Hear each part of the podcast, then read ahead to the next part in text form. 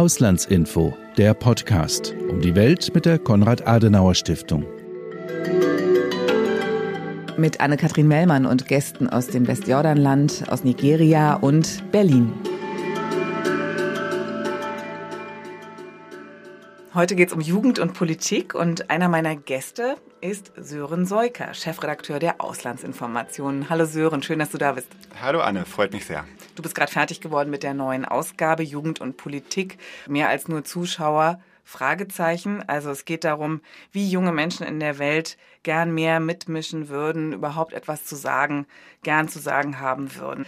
Ein interessanter Fakt dabei habe ich gelernt beim Lesen, dass 90 Prozent der jungen Menschen in der Welt in Entwicklungsländern leben. Anderer interessanter Fakt, viele interessieren sich gar nicht so stark für die Themen, für die sich die Jugendlichen oder jungen Menschen in Deutschland, Europa interessieren, wie zum Beispiel das Thema Klimawandel. Sören, was sind denn so die spezifischen Themen dieser jungen Leute? Ja, es ist in der Tat so, dass die Perspektiven und einfach auch die Lebensrealitäten junger Menschen in verschiedenen Regionen der Welt völlig unterschiedlich sind. Ich will das vielleicht mal an, an einer persönlichen Anekdote deutlich machen. Ich bin ja vor ziemlich genau zwei Jahren, im Herbst 2019, äh, aus Uruguay wieder nach Berlin gekommen, um dann hier weiter für die Stiftung zu arbeiten. Habe das vorher in Lateinamerika getan und bin dann an meinem zweiten Tag hier in Berlin im öffentlichen Nahverkehr in die Anreise zu einer Fridays for Future Demonstration hineingeraten und war also völlig platt, weil man aus der Ferne natürlich mitbekommen hatte, dass dieses Thema Klimaschutz gerade auch für die Jugend in Deutschland in der Zeit, wo ich im Ausland war, äh, einfach noch viel wichtiger geworden ist und auch sichtbarer geworden ist. Aber die Wucht des Ganzen hat mich dann schon überrascht. Und der Umkehrschluss ist jetzt, ich kannte das ganz einfach aus Uruguay nicht. Und jetzt sagt man ja, Uruguay ist innerhalb von Lateinamerika, auch in der Selbstwahrnehmung, aber durchaus auch objektiv gesehen, ein eigentlich mit uns in Europa relativ vergleichbares Land. Und dennoch eine völlig andere Realität. Das Thema, ich will nicht sagen, es kommt dort nicht vor, aber es hat überhaupt nicht diese Präsenz gehabt. Das liegt natürlich daran, dass eben einfach die Lebensrealität in anderen Regionen anders ist. Ähm, nicht überall leben junge Menschen in einer Demokratie, nicht überall leben sie in relativem Wohlstand, nicht überall leben sie überhaupt in Frieden und dementsprechend sind eben auch die täglichen Probleme und Prioritäten dann ganz andere. Das ist oft materielles Auskommen, der Jugendlichen selbst und auch ihrer Familien. Das ist das Thema Korruption, schlechte Regierungsführung, überhaupt sich Gehör zu verschaffen in einem demokratischen System, das es dann oft einfach auch gar nicht gibt. Und das waren auch in den letzten anderthalb bis fast jetzt zwei Jahren ganz einfach Fragen, die mit dem Coronavirus in Zusammenhang stehen. Diese Ausgabe, die du betreut hast, äh, die guckt ja auf die ganze Welt, also auch Asien, Afrika. Und äh, die Stiftung hat da auch in den verschiedenen Regionen immer wieder Umfragen durchgeführt oder durchführen lassen. Das fand ich ganz interessant interessant. Also dabei kam dann auch raus, inwieweit sich junge Menschen überhaupt für Politik interessieren. Also interessanter Fakt auch, dass sie in Afrika zum Beispiel auch eher vermeiden, also Subsahara-Afrika überhaupt über Politik zu sprechen in ihrer Freizeit. Das ist in Asien ein bisschen anderes Bild gewesen. In Umfragen äh, kam dann doch auch eher raus, dass sie sich schon dafür interessieren, auch diskutieren. Das ist natürlich jetzt nicht so besonders ähm, aussagekräftig, wenn man davon ableiten will, ob sie sich auch engagieren wollen. Ne? Ich glaube, da äh, kommt es immer sehr drauf an, ob sie überhaupt die Möglichkeiten haben haben. Also wie du gerade ja auch schon gesagt hast, es gibt eben auch Länder, in denen keine Demokratien herrschen, in denen junge Leute gar nicht die Möglichkeit haben, irgendetwas zu tun, selbst wenn sie wollten. Mhm. Genau so ist es. Wir haben eine Situation in Deutschland, wo auch viele Jugendliche sagen, sie sind zwar mit der Demokratie an und für sich erstmal abstrakt zufrieden, fühlen sich aber irgendwie nicht von der Politik gehört, trotz vieler Demonstrationen dann ist das natürlich ein Problem. Es ist dabei in Anführungszeichen wirklich ein Luxusproblem in dem Sinne, dass wir zumindest in einer Demokratie leben. Jetzt ist es in vielen Ländern nicht so. Äh, wenn man sich mal gängige Indizes anschaut, Freedom House und mal schaut, wie da so ein, eine Weltkarte gefärbt äh, ist, dann sind die Farben, die eben die autokratischen Regime repräsentieren, in manchen Regionen doch sehr beherrschend, wenn man mal nach Subsahara-Afrika, in die Region Nahost schaut oder auch nach Asien. Und da stellen sich für junge Menschen eben noch ganz andere Probleme. Da sind politische Parteien teilweise dann auch politische Jugendorganisationen, ganz einfach Machtvehikel für Familien, die jetzt schon das Land beherrschen und eben deren Zöglinge und Günstlinge, die dann über diese Institutionen eben an die Macht herangeführt werden. Und es gibt Länder, in denen es eben schlicht und einfach Diktatur gibt und wo junge Menschen protestieren, teilweise unter Lebensgefahr, um überhaupt erste Ansätze von Demokratie zu erreichen oder wieder zu erreichen, wie mhm. beispielsweise in Myanmar. Hm. Und ein weiterer Punkt, der Teilhabe an politischen Prozessen verhindern kann, ist ja auch das Alter. Unter anderem darum geht's mit diesem Gast. Zugeschaltet ist Steven Höfner, CAS-Büroleiter in Ramallah. Schön, dass du dir Zeit genommen hast für das Gespräch. Ja, vielen Dank, Anne, für die Einladung. freue mich, dass wir die Gelegenheit heute haben, ein, ein Thema zu beleuchten, was vielleicht nicht so sehr in der äh, deutschen Öffentlichkeit steht, nämlich die palästinensische Jugend. Und freue mich auf die nächsten Minuten mit dir. Steven, die palästinensische Jugend, die kann in der Politik nicht so mitmischen, wie sie gern würde, denn die Politiker, die sind sehr, sehr alt und die bleiben unter sich. Wie ist es denn eigentlich mit dir? Wie reden die mit dir? Denn du bist ja für palästinensische Verhältnisse mit gerade mal 31 Jahren eigentlich viel zu jung für deinen Posten. Ähm, das höre ich immer wieder und ich hoffe, ich kann das zu einem Vorteil umwandeln, denn wir haben in, als Kassbüro in Ramallah ein sehr junges Netzwerk auch. Also grundsätzlich muss man sagen, die palästinensische Bevölkerung ist sehr jung. 70 äh, Prozent sind unter 35 Jahre. Insofern bin ich da sehr repräsentativ mit meinem Alter. Und das macht es mir leicht, vielleicht auch gewisserweise die Perspektive der jungen palästinensischen Bevölkerung einzunehmen, wenn ich mit äh, solchen Entscheidungsträgern auf höherer Ebene rede. Das mag nicht jedem gefallen auf palästinensischer Seite, ähm, wenn ich diese Stimmen auch wiedergebe, die wir aus unserem Netzwerk immer wieder hören. Aber wir haben als Kass eben auch ein, ein sehr gutes Standing, was dazu kommt. Also es ist ja nicht nur meine Sichtweise oder die Sichtweise unserer jungen Netzwerke, sondern die Kass arbeitet seit 25 Jahren hier in, in sehr guter Weise in, in Ramallah und in den palästinensischen Gebieten. Und das wissen auch die Entscheidungsträger. Du hast jetzt schon ein paar Zahlen genannt. Also zwei Drittel der Bevölkerung in den palästinensischen Gebieten sind unter 30. Demgegenüber das Durchschnittsalter des Fatah-Zentralkomitees liegt bei 70. Die Fatah ist die stärkste Partei der Autonomiegebiete, führt auch die Autonomiebehörde. Und Fatah-Chef ist Palästinenser Präsident Mahmoud Abbas mit 86 Jahren, die er alt ist. Im Jahr 2015, da war er 80, da hat er das hier über die Jugend gesagt, die palästinensische. Aus seiner Sicht sind die jungen Leute sehr verzweifelt und ohne Perspektiven. بدأوا يشعرون باليأس من الدولتين Young Palestinians are starting to feel desperation about the two state solution. They look around and they don't see anything that could lead logically to a two state solution. Where is our state? We have none. Settlements are everywhere, there are checkpoints everywhere, and the wall is everywhere. Das hat Abbas auf einer Konferenz gesagt und den Ausschnitt davon hat die Nachrichtenagentur AFP auf YouTube eingestellt. Ähm, eine sehr junge Bevölkerung steht also sehr alten Politikern gegenüber. Steven, wie kommunizieren die eigentlich miteinander? Also welche Kanäle findet die Politik da, um die Jugend zu erreichen? Also zunächst erstmal, glaube ich, ist es nichts Besonderes, wenn verschiedene Generationen auf unterschiedlichen Kanälen miteinander sprechen.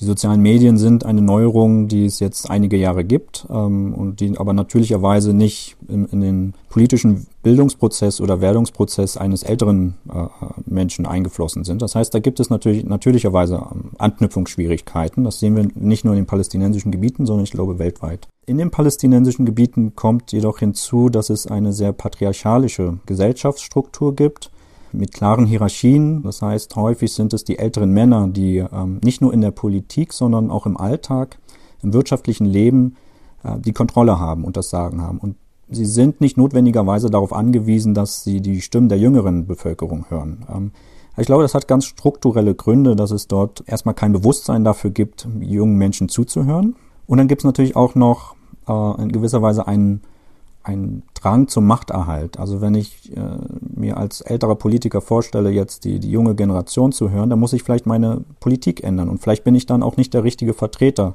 für eben solch eine Politik.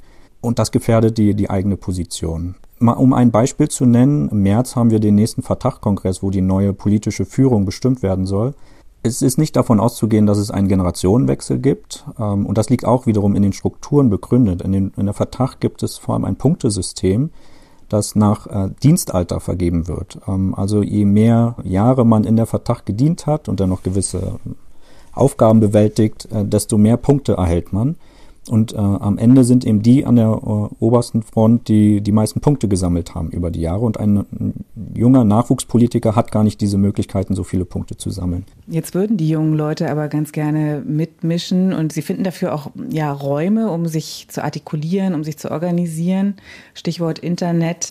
Steven, kannst du uns mal erklären, wie die Bedeutung des Internets für die palästinensische Jugend genau aussieht? Also gerade auch im Vergleich zu Ländern wie Deutschland? Das Internet spielt hier eine überragende Bedeutung im Alltag der Palästinenser. Man muss verstehen, dass die palästinensischen Gebiete gestückelt sind und es kaum einen physischen Austausch gibt zwischen einem jungen Palästinenser, der in einer Stadt im Westjordanland lebt und dann einem jungen Palästinenser, der in Ostjerusalem lebt und noch weniger äh, mit einem jungen Palästinenser, der im Gazastreifen lebt. Aufgrund der Blockade und der Checkpoints, der Besatzung im Westjordanland ist es äh, nur schwer möglich, Personen aus diesen drei Entitäten zusammenzuführen und ein physisches Gespräch zu führen. Ähm, also sich auszutauschen, sich auch regelmäßig zu treffen.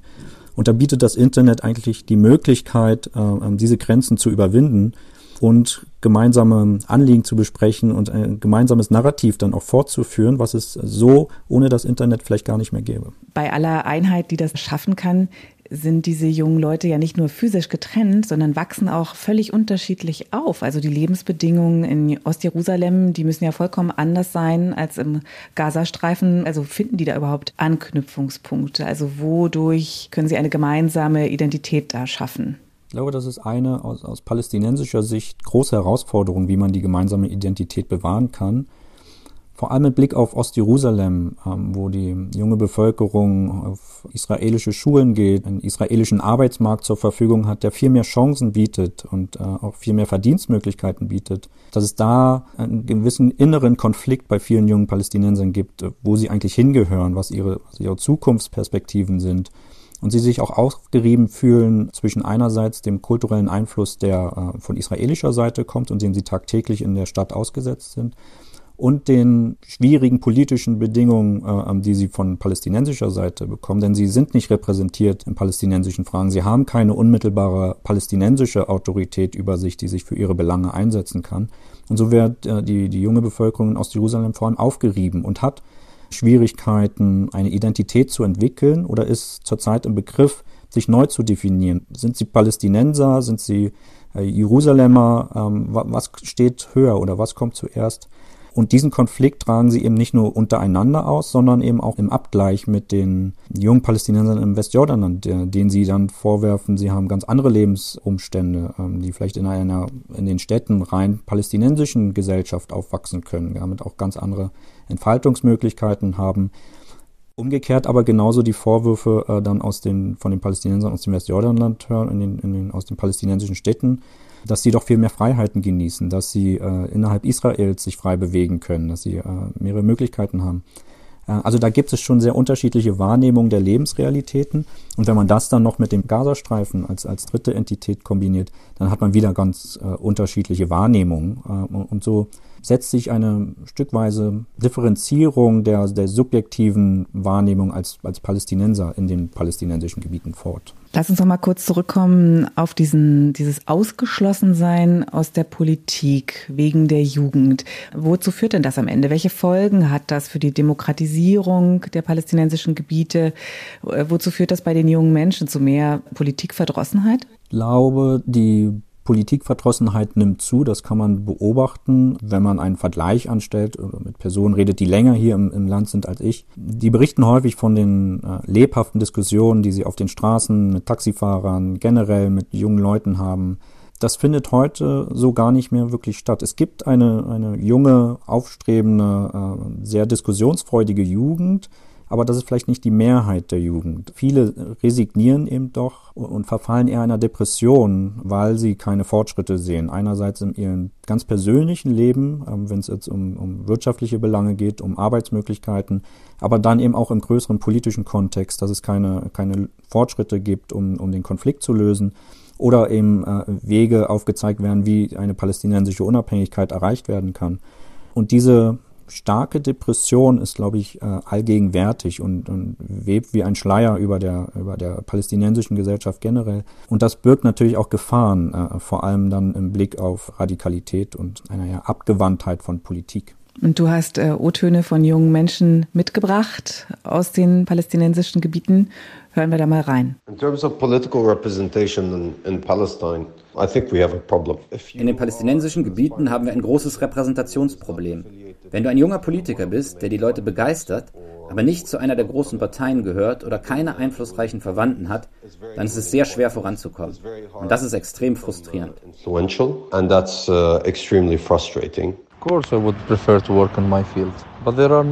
Natürlich würde ich am liebsten in dem Job arbeiten, den ich gelernt habe, aber es gibt hier keine Jobs. In Israel verdiene ich dreimal so viel. Also gehe ich jeden Morgen rüber, auch wenn es gefährlich ist. Ich muss ja leben. Even though it's dangerous, I need to live. Das ist ja tatsächlich ein relativ trauriges Bild, das die jungen Leute da zeichnen. Steven Höfner, was macht man nun damit? Wie sieht die Zukunft aus dieser Jugend? Ich bin grundsätzlich ein optimistischer Mensch und habe immer äh, in gewisser Weise Hoffnung äh, in vielen politischen Fragen und glaube auch, dass neue Generationen von Politikern Lösungen finden werden für aktuelle Konfliktlagen. Allerdings seit meiner Zeit hier äh, ist meine Sichtweise doch deutlich pessimistischer geworden, weil es gleich so viele Organisationen, Netzwerke und Personen sich in diesen Alltag hier einbringen, äh, gibt es keine Fortschritte. Je länger man sich auch hier vor Ort mit der Situation der palästinensischen Jugend auseinandersetzt, desto verzweifelter kann man werden, weil es keine, keine greifbaren Fortschritte gibt in naher Zukunft. Es hängt alles an einem übergeordneten politischen Prozess, einer äh, verhandelten Lösung oder eines Konflikts, der in, in einer Weise nicht konkret äh, ausgetragen wird, sondern eher in einer Ruhephase zurzeit steckt. Ähm, viele von außen würden das als Status quo bezeichnen, aber wir sehen eher eine Verschlechterung der alltäglichen Lage für die palästinensische Bevölkerung. Und das hat vielleicht zur Folge, dass es eben keine positiven äh, Zukunftsaussichten gibt. Und äh, ohne positive Zukunftsaussichten ist es schwer, eben auch ein Leben sich vorzustellen unter diesen Bedingungen oder äh, sich vorzustellen, dass nachfolgende Generationen es einmal besser haben werden. Ähm, und das führt, glaube ich, zwangsläufig dazu, dass die Radikalität hier zunimmt. Was eine sehr, sehr traurige Entwicklung wäre.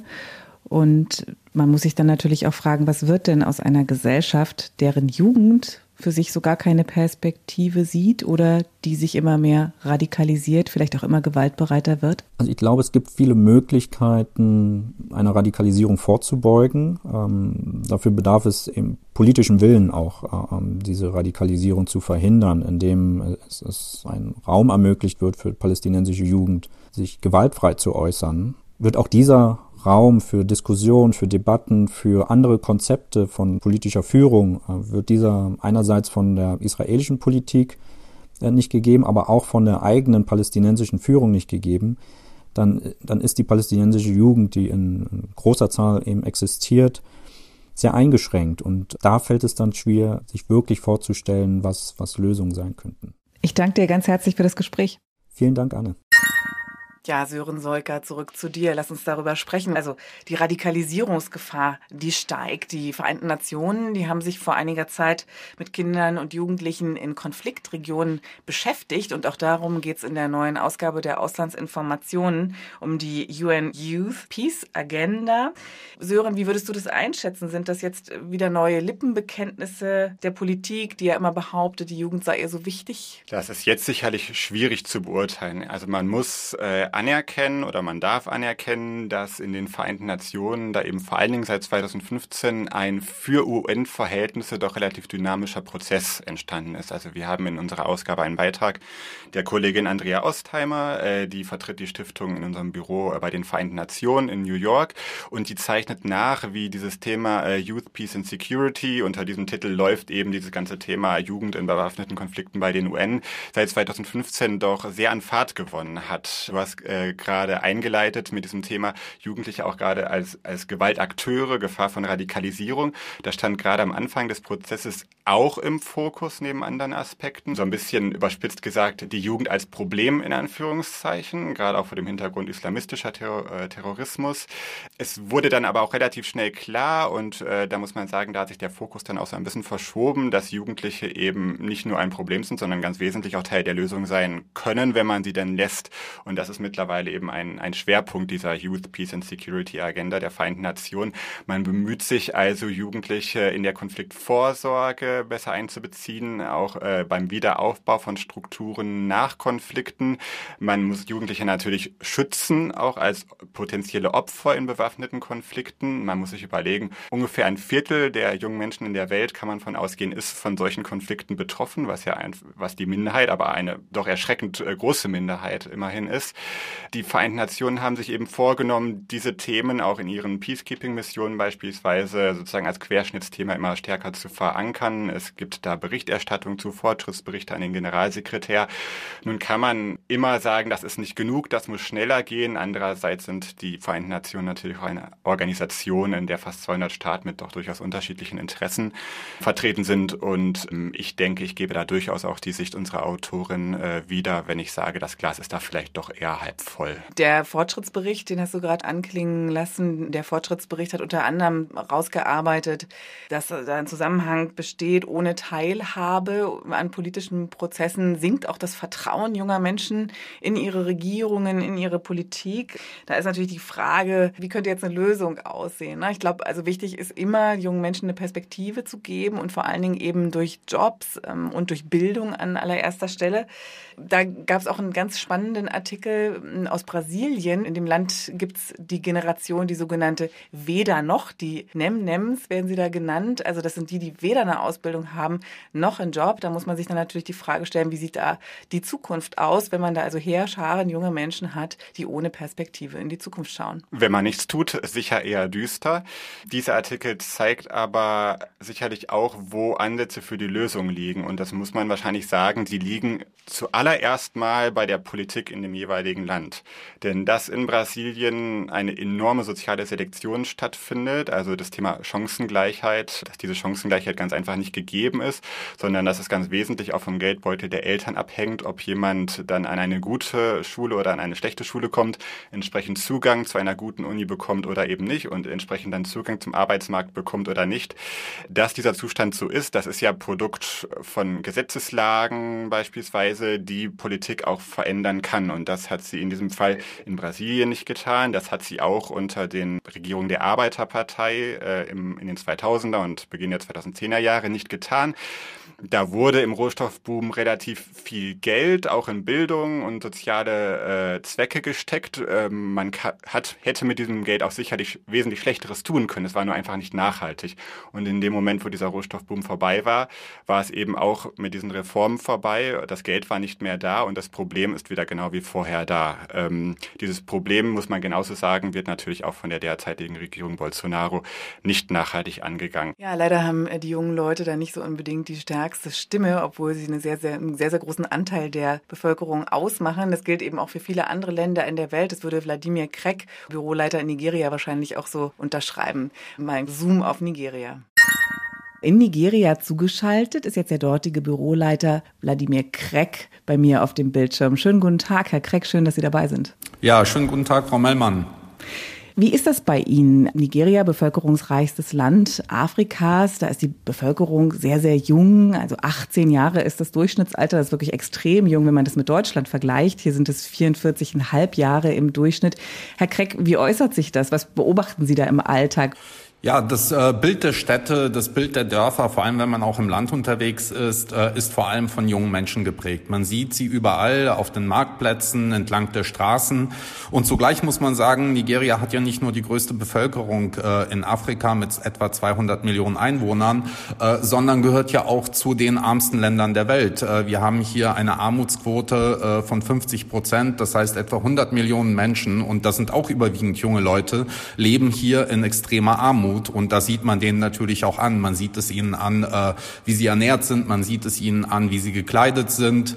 Äh, hinzu kommt natürlich auch das große Bildungsproblem im Land. Viele junge Menschen sind einfach nicht gut gebildet. Äh, Nigeria gehört auch leider zu den Ländern mit der höchsten Rate weltweit an Kindern, die außerhalb der Schule sind. Und das macht sich natürlich dann auch bei der jungen Erwachsenenbevölkerung sehr stark bemerkbar. Hm, und ähm, es ist auch in Nigeria so wie in vielen anderen Ländern der Welt, dass die jungen Menschen, obwohl sie zahlenmäßig so überlegen sind den Alten, sind sie trotzdem im politischen Betrieb unterrepräsentiert. Wie kann das gehen? Woran liegt das? Zum einen liegt es an den verfassungsrechtlichen Voraussetzungen, die 99 äh, geschaffen wurden im Jahre 1999 bei der Redemokratisierung des Landes. Die Verfassung sieht äh, Mindestalter vor für Kandidaten, die sich zur Wahl stellen. Zum Beispiel äh, bis vor kurzem, bis vor zwei Jahren war das Mindestalter für das Präsidentenamt 40 Jahre, für Senat und Gouverneursposten 35 Jahre und für das Repräsentantenhaus und für Länderparlamente 30 Jahre. Äh, das hat sich tatsächlich vor zwei Jahren ein bisschen geändert. Es gab äh, eine große zivilgesellschaftliche Gruppierung, die Druck ausgeübt hat auf den Präsidenten und auf die Nationalversammlung. Sie nannte sich Not Too Young to Run und sie forderte eben eine Herabsetzung der Mindestalter oder eine komplette Abschaffung der Mindestalter. Immerhin vor zwei Jahren wurden dann auch einige äh, dieser Vorgaben geändert. Inzwischen ist das so, dass man Präsident mit 35 Jahren werden kann und äh, in das Repräsentantenhaus oder in ein Landesparlament mit 25 Jahren einziehen kann. Die Gesetzeslage ist das eine, aber es gibt auch einfach so ungeschriebene Gesetze, die in Nigeria gelten und nicht nur in Nigeria. Ja, die gibt es auch. Äh, die Gesetzeslage ist im Grunde ein Ausdruck dieser ungeschriebenen Gesetze beziehungsweise eines sehr tief verwurzelten Senioritätsprinzips, ähm, das eben auch nicht nur in Nigeria existiert, sondern in vielen anderen Ländern Afrikas. Dieses Senioritätsprinzip ist äh, in allen Ethnien in Nigeria zu finden, aber auch in äh, beiden großen Religionskreisen, äh, sowohl im muslimischen Teil des Landes als auch im christlichen Teil des Landes und besagt, dass man jungen Menschen eigentlich nicht zutraut, dass sie verantwortungsvoll politische Entscheidungen treffen können, weil sie nicht die Erfahrung dafür haben. Ähm, Im Gegensatz dazu traut man älteren Menschen aufgrund ihrer Lebensweisheit, aufgrund äh, ihrer Erfahrung sehr wohl zu, dass sie auch die Geschicke eines Landes lenken können und zwar sehr verantwortungsvoll. Ja, und damit sind junge Leute nicht zufrieden. Da regt sich immer wieder Widerstand, der wird immer wieder abgewürgt. Der letzte harte Schlag war, dass erst vor kurzem der Kurznachrichtendienst Twitter abgeschaltet wurde. Ich nehme mal an, dass das auch in Nigeria ein Service ist, der sehr viel genutzt wird von jungen Leuten, um sich zu verbinden. Ja, nicht nur um sich zu verbinden, sondern äh, Twitter ist auch ein Medium, das von jungen Menschen genutzt wird, um sich äh, politisch Gehör zu verschaffen. Äh, wenn man schon nicht im Parlament sitzt oder äh, Vertreter im Kabinett hat, ähm, hinzu kommt ja auch, dass die Parteien selbst keine äh, starken, selbstorganisierten Jugendorganisationen haben für talentierten politischen Nachwuchs, so wie in Deutschland mit der Jungen Union zum Beispiel, nutzen äh, junge Menschen vor allem den virtuellen Raum, soziale Medien, um sich öffentlich politisch zu äußern, um Kritik auch zu üben an, an der Regierung. Das war sicherlich mit ein Grund, weshalb äh, Twitter in diesem Jahr not abgestellt wurde. Sie sprachen die Proteste an. Proteste in den letzten 20, 21 Jahren der demokratischen Geschichte Nigerias waren sehr selten, gerade von jungen Menschen. Wir hatten allerdings im letzten Jahr, im Oktober 2020, eine große Bewegung, die sich Entsaß nannte gegen Polizeigewalt, ähm, die aber auch darüber hinaus auf den Straßen gegen äh, Korruption, gegen die schlechte Regierungsführung protestiert hat. Und äh, diese Bewegung nahm ein eigentlich ein sehr tragisches Ende, in dem Armee und Polizei äh, Mitte Oktober 2020 mit scharfer Munition auf friedlichen Demonstranten geschossen haben. Vor kurzem hat eine unabhängige Untersuchungskommission bestätigt, äh, dass eine Reihe von Menschen bei dieser Aktion getötet wurden, also friedliche Demonstranten ums Leben kamen und äh, sogar die Aktion als ein Massaker bezeichnet hat. Das klingt ja nach einer wirklich harten Einschüchterung. Wahrscheinlich ähm, sind die Proteste dadurch auch abgeebbt. Ähm, Sie stellen in Ihrem Artikel auch fest, den Sie für die Auslandsinformationen geschrieben haben, dass sich die jungen Nigerianer gar nicht wirklich zu einer großen Bewegung zusammentun. Können Sie bitte kurz erklären, woran das liegt, warum das in Nigeria nicht funktioniert? Nigeria ist zunächst mal äh, religiös gespalten. Äh, wir haben einen muslimischen Norden und einen christlichen Süden. Die Bevölkerung teilt sich mehr oder minder zu 50 Prozent auf diese zwei Regionen auf. Hinzu kommt, dass Nigeria multiethnisch ist und zwischen den Ethnien bestehen viele Spannungen, die sich auch teilweise historisch herleiten lassen. Gerade auch äh, im Süden, im christlichen Süden gibt es ja Befindlichkeiten und auch Auseinandersetzungen, auch auf politischer Bühne, ähm, aber auch ganz praktisch in den Dörfern, auch teilweise gewaltsam zwischen Ethnien. Daran liegt es auch vor allem, dass sich keine große Gruppe an jungen Menschen formieren kann. Äh, wenn Proteste stattfinden, und das haben ja auch die Endsaß-Proteste weitgehend gezeigt, äh, so kommen sie meistens in den urbanen Räumen zustande und häufig sind sie auch ethnisch eher homogen äh, als heterogen. Ganz herzlichen Dank für das Gespräch. Vielen Dank für das Gespräch und Grüße nach Deutschland. Das war Wladimir Kreck, Büroleiter in Nigeria. Zurück zu Sören Seuker, dem Chefredakteur der Auslandsinformationen. Sören, ja, Teilhabe, nicht länger Zuschauer sein. Das ist so die große Frage, wie das gelingen kann. Diese Frage wirft auch das Coverfoto auf der Auslandsinformationen. Also da sieht man eine alte Frau, die einen Wahlzettel einwirft. Das soll es wahrscheinlich sein. Junge Leute schauen zu. Ist das so richtig? Das ist richtig. Es geht um eine Wahl in äh, Burundi im äh, Mai 2020 und dieses Foto ist, ist nicht ganz eindeutig. Man sieht also diese alte Dame, die äh, ihre Stimme abgibt und, und im Hintergrund mehrere äh, junge Männer, die ihr da ganz äh, gespannt bei zusehen und man weiß nicht so recht, äh, dürfen sie nicht, werden sie noch? Es ist nicht ganz klar. Ich glaube, wenn man sich die Artikel insgesamt durchliest, dann kommt man schon zu dem Ergebnis, Zuschauer sein wollen viele junge Menschen sicherlich nicht. Äh, es ist in vielen Ländern aber nach wie vor so, dass die Rahmenbedingungen dafür, dass sie auch mehr als Zuschauer wirklich sein können, nach wie vor eher schwierig sind. Hm, und wenn man dann nochmal nach den Konsequenzen schaut, die das haben kann, also wenn Millionen junger Afrikaner, Lateinamerikaner, Asiaten ausgeschlossen sind von solchen Prozessen, von politischer Teilhabe, das Vertrauen verlieren, keine Perspektive mehr für sich sehen. Was heißt das für uns? Was heißt das für Europa? Was heißt das für Deutschland? Also ganz unmittelbar kann man natürlich gerade mit Blick auf unsere Nachbarregionen Afrika, auch Nahe Osten sagen, junge Menschen, die bei sich in ihrem Land keine Perspektive für sich sehen, die machen sich natürlich Gedanken darüber, wo sonst auf der Welt sie diese Perspektive denn finden können. Und da richtet sich der Blick eines jungen Menschen beispielsweise in Nigeria doch sehr schnell nach Norden, äh, über das Mittelmeer und zu uns. Das heißt, wenn wir Migration in großer Zahl vermeiden wollen, dann müssen wir natürlich ein Interesse daran haben, dass junge Menschen in Ländern wie Nigeria, aber auch ganz vielen anderen in diesen Regionen dort eine Perspektive bekommen. Man kann aber natürlich auch ganz allgemein und vielleicht etwas mittelbarer sagen, dass äh, Deutschland und auch wir als Konrad-Adenauer-Stiftung ganz konkret natürlich als Ziel haben, gerechte, vor allen Dingen auch demokratische Gesellschaften überall auf der Welt zu fördern. Das können wir nicht im Alleingang bewältigen. Das wäre äh, sicherlich eine Anmaßung. Wir versuchen unseren kleinen Teil dazu beizutragen. Aber gerechte und demokratische Gesellschaften, ohne das weite Teile der Gesellschaft und in vielen Ländern der Welt, das muss man sich ja vergegenwärtigen, sind junge Menschen ein großer Teil der Gesellschaft im Gegensatz zu Mitteleuropa. Wenn dieser große Teil der Gesellschaft dort keine Perspektive sieht, den Eindruck hat, sich nicht in einem demokratischen Prozess einbringen zu können, auch wirtschaftlich keine Chancen hat, dann hat das natürlich negative Konsequenzen für die Stabilität in diesen Gesellschaften, für die Demokratie in diesen Gesellschaften.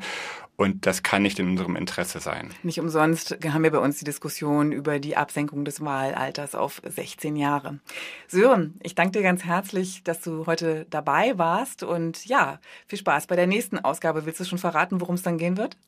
Ja, sehr gerne. Wir werden uns äh, Anfang 2022, voraussichtlich im Februar, die Frage stellen, was denn Afghanistan in Anführungszeichen, also der äh, durchaus nicht erfreuliche vorläufige Abschluss des militärischen Engagements der Bundeswehr und der, der, und der westlichen Allianz in Afghanistan denn für uns als Deutschland und Europa heißt. Was heißt das für unsere zukünftige Außenpolitik? Ähm, muss es jetzt eine Wende geben? Müssen sich eher Nuancen ändern? Was sind zukünftig unsere Prioritäten? Nach welchen Kriterien entscheiden wir, wo wir uns mit welchen Mitteln engagieren wollen? Welche Mittel braucht die Bundeswehr denn dazu?